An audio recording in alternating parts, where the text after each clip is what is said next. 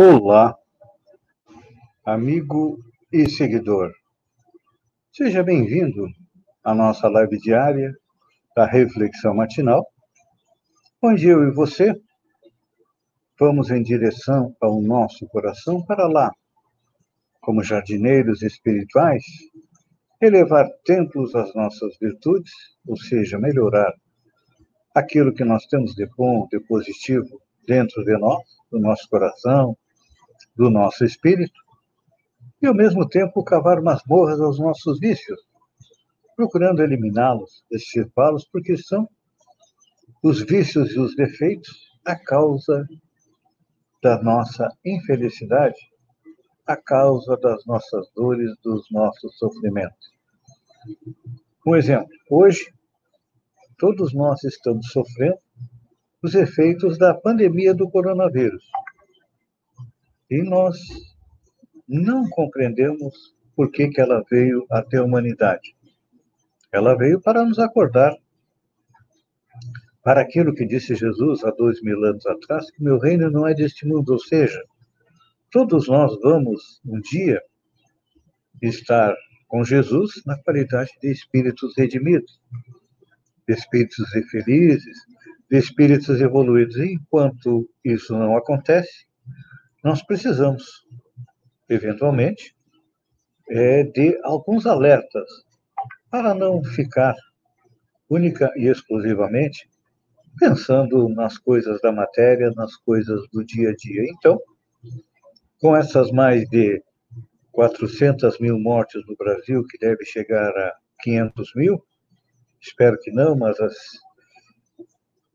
estatísticas indicam as previsões indicam que até o final é, de maio provavelmente já estejamos nesse patamar.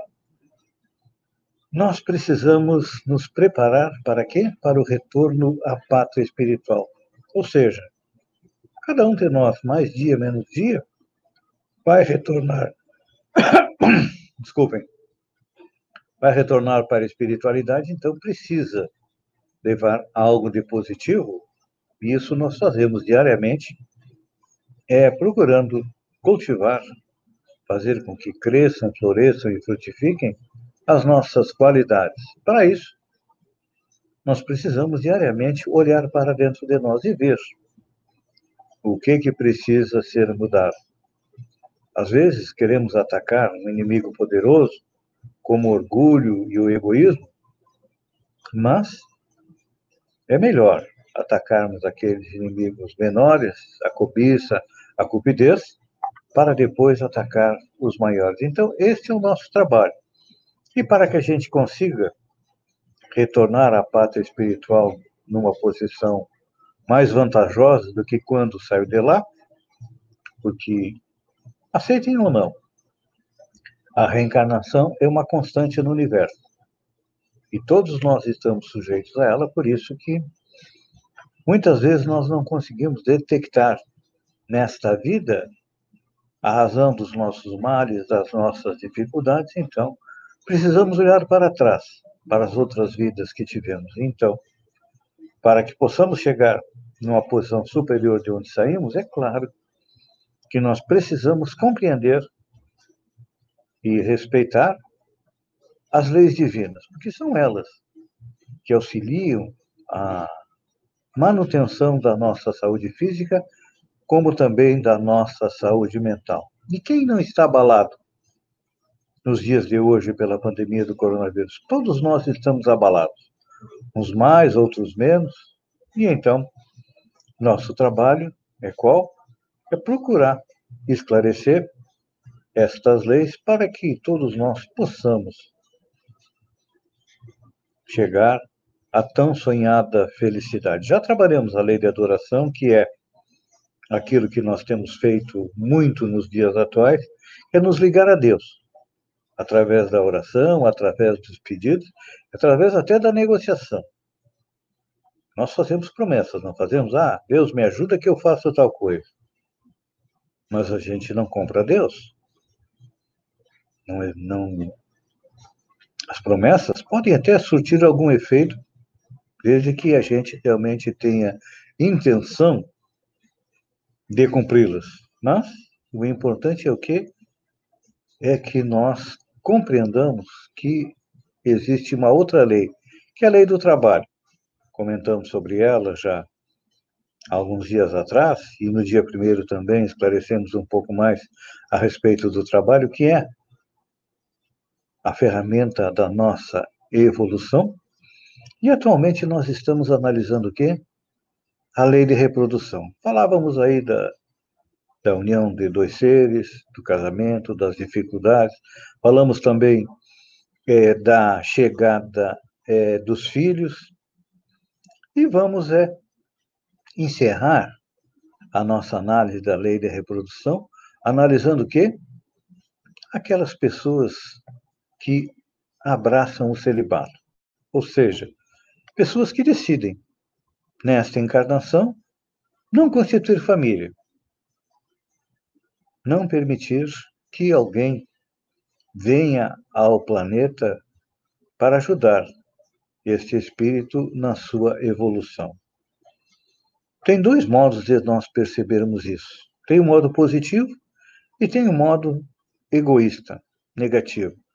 Modo egoísta é aquela pessoa que decide não constituir família, família passar sozinha é, pelo mundo, numa atitude egoísta de não querer auxiliar ninguém, de não querer compartilhar a sua vida, nem ter alguém para compartilhar as dificuldades.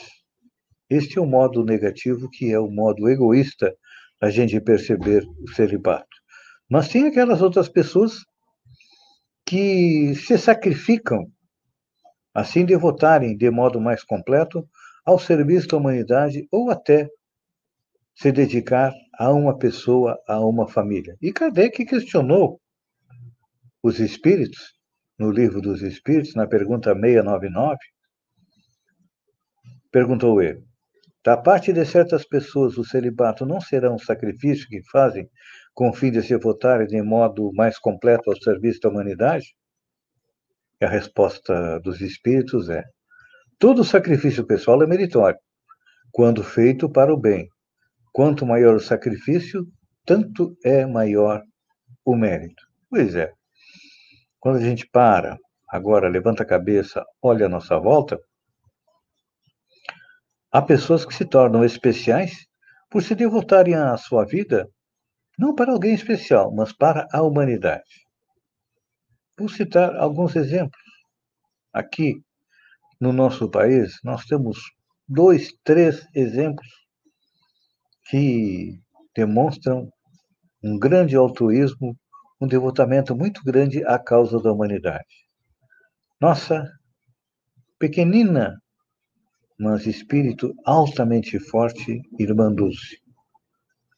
Adotou o celibato, a partir do momento em que entrou num convento para se dedicar ao quê? Se dedicar aos pobres. A sua vida foi um hino de amor a Jesus, ajudando a todos os seus semelhantes.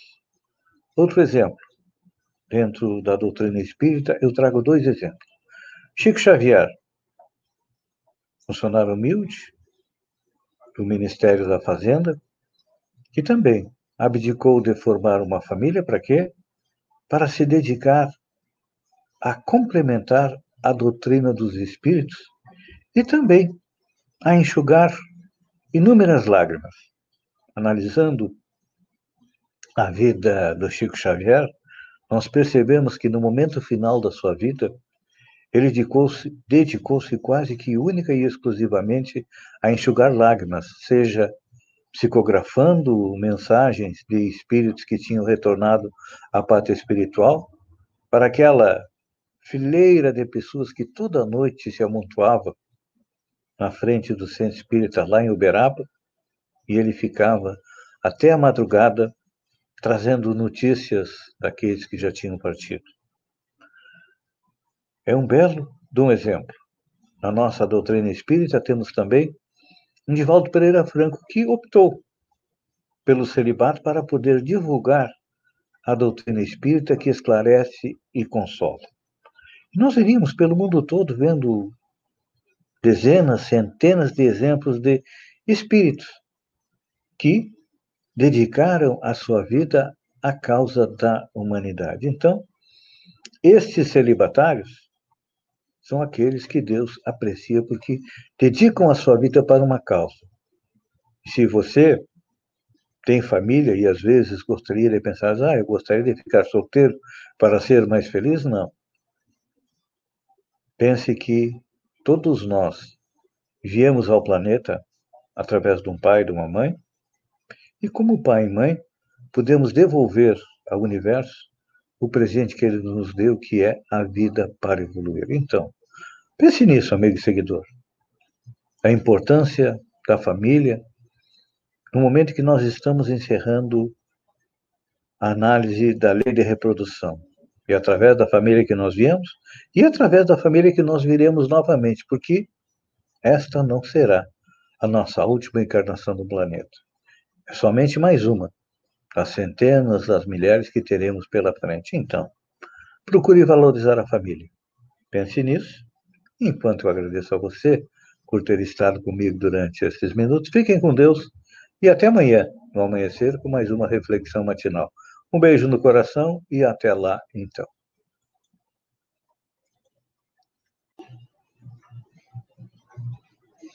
Olá, amigo e seguidor.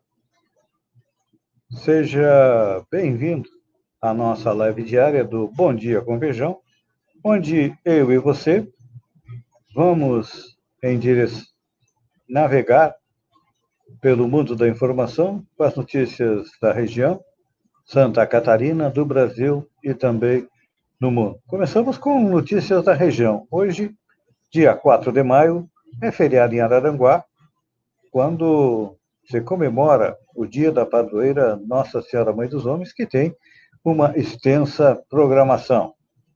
Indo para Santa Catarina, número de pacientes à espera de leito de UTI em Santa Catarina cai para 28. Olha só que boa notícia.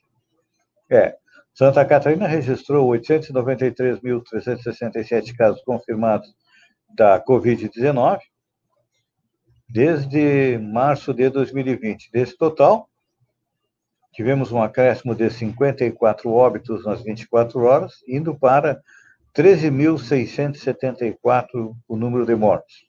Os dados são do boletim do governo do estado desta segunda-feira. O número de pessoas aguardando leito de UTI caiu para 28. E aqui na região sul nós só temos uma pessoa aguardando leito. No domingo eram 43 pacientes é, na lista. A taxa de ocupação da, dos leitos de UTI é 93,6%. Na prática, não existe leito disponível, porque eles já estão é, reservados para pessoas que têm outros problemas de saúde que precisem é, ser internados. A vacinação, segundo o DIV, até esta segunda-feira foram aplicadas 1.707.709 doses de vacina, sendo que 1.107.809 correspondem à primeira dose e 599.900 correspondem à segunda dose. Isso é, representa uma parte de em torno de 15% da população do estado, que é 7 milhões 252 mil habitantes. Você sabia que três em cada quatro brasileiros perderam alguém para a Covid? Pois é. Cerca de 75% dos brasileiros perderam alguém para a Covid-19.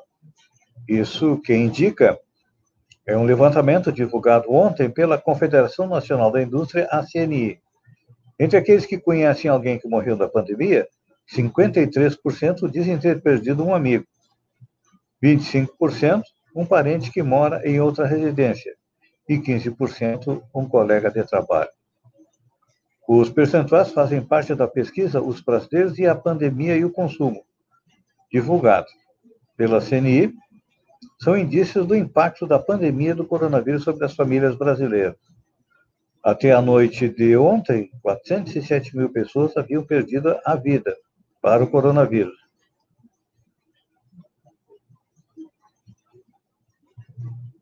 Ex-ministros Mandetta e Taik abrem nesta terça-feira a agenda de depoimentos da CPI. A CPI da Covid abre nesta terça-feira a agenda de convocações, com depoimentos de Luiz Henrique Mandetta e Nelson Taik, os dois primeiros ministros da Saúde do governo Jair Bolsonaro. Eles serão ouvidos na condição de testemunha, quando há um compromisso de dizer a verdade, sob o risco de incorrer no crime de falso testemunho. Primeiro titular da saúde no governo, Mandetta, esteve à frente da pasta entre janeiro de 2019 e abril de 2020. Já Nelson Tait, seu sucessor, comandou o Ministério da Saúde por menos de um mês, entre 17 de abril e 15 de maio, no ano passado. Ambos deixaram o cargo após divergências com o presidente Jair Bolsonaro relativas à contenção do coronavírus. É, a CPI não tem poder de polícia, mas vai deixar, é, como diz aquela história, o rei nu, ou seja, vai apurar realmente aquilo que todos nós sabemos. Boa parte destas mortes poderiam ser evitadas se o governo tomasse as medidas recomendadas pela Organização Mundial da Saúde. Mas não. Nosso presidente acha que ele sabe mais, então, o que, que nós vamos é, fazer? Temos que aguardar. É só isso que nós podemos fazer, aguardar o resultado da CPI. Indo para notícias mais a menos, mandar um beijo no coração da Maria Lúcia Antunes Alves, que está conosco. Fiuk e Juliette em clima de lua de mel e Camila sendo a vela marcam o último dia do BBB 21. Pois é. Ou melhor, no último não, o penúltimo dia, né? O último é hoje. Ontem foi o penúltimo dia do BBB 21 e Camila de Lucas, Fiuk e Juliette curtiram o primeiro dia como finalistas da edição após Gilberto ser eliminado com 50,87% dos votos, durante a ação de um patrocinador, Juliette e Fiuk seguiram trocando flertes. Camila se queixou de segurar a vela do casal. Uh, esta atividade do patrocinador teve direito até uma massagem nas costas, feita por Fiuk em Juliette. E olha, hoje, na final, hoje à noite, vamos saber quem é que ganha um milhão e meio de reais. Na minha visão, e segundo as enquetes, Juliette deve vencer.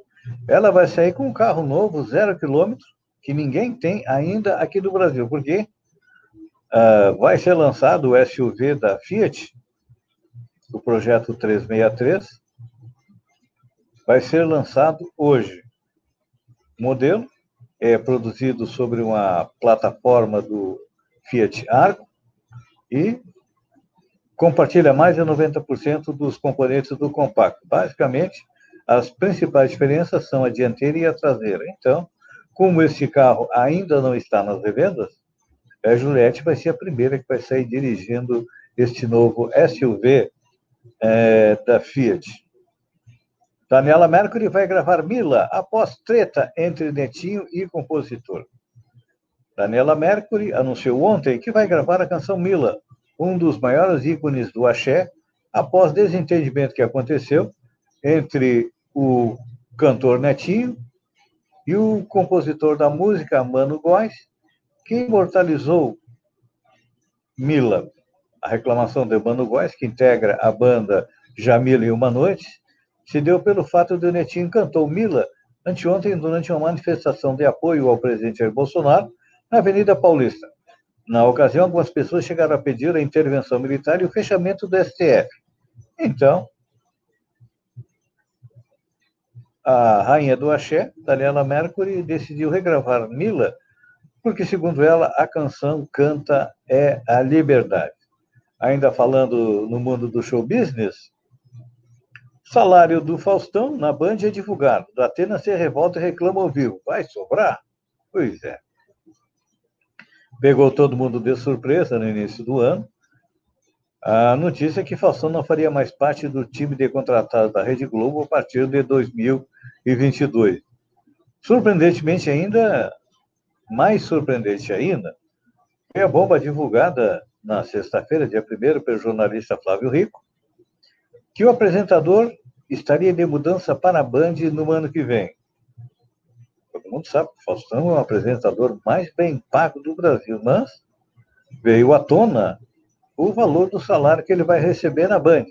5 milhões de reais mensais. E aí, o que, que aconteceu?